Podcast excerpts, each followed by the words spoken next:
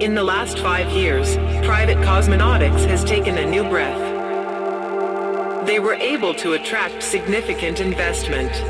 Some have started earning or are close to it. All this is called the boom of private cosmonautics, or more correctly, just a new cosmonautics. We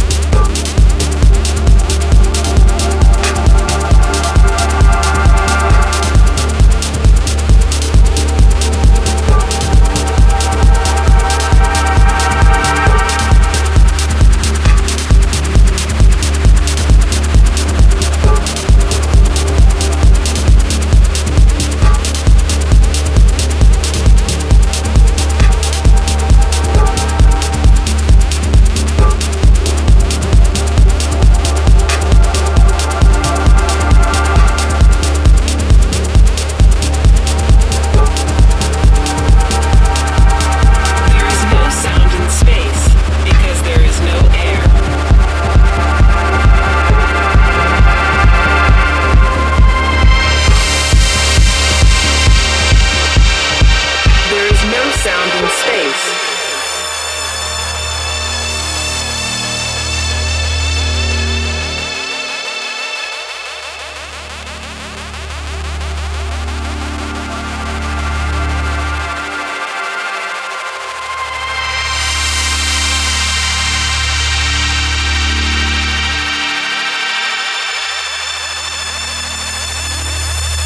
Humanity is striving to space.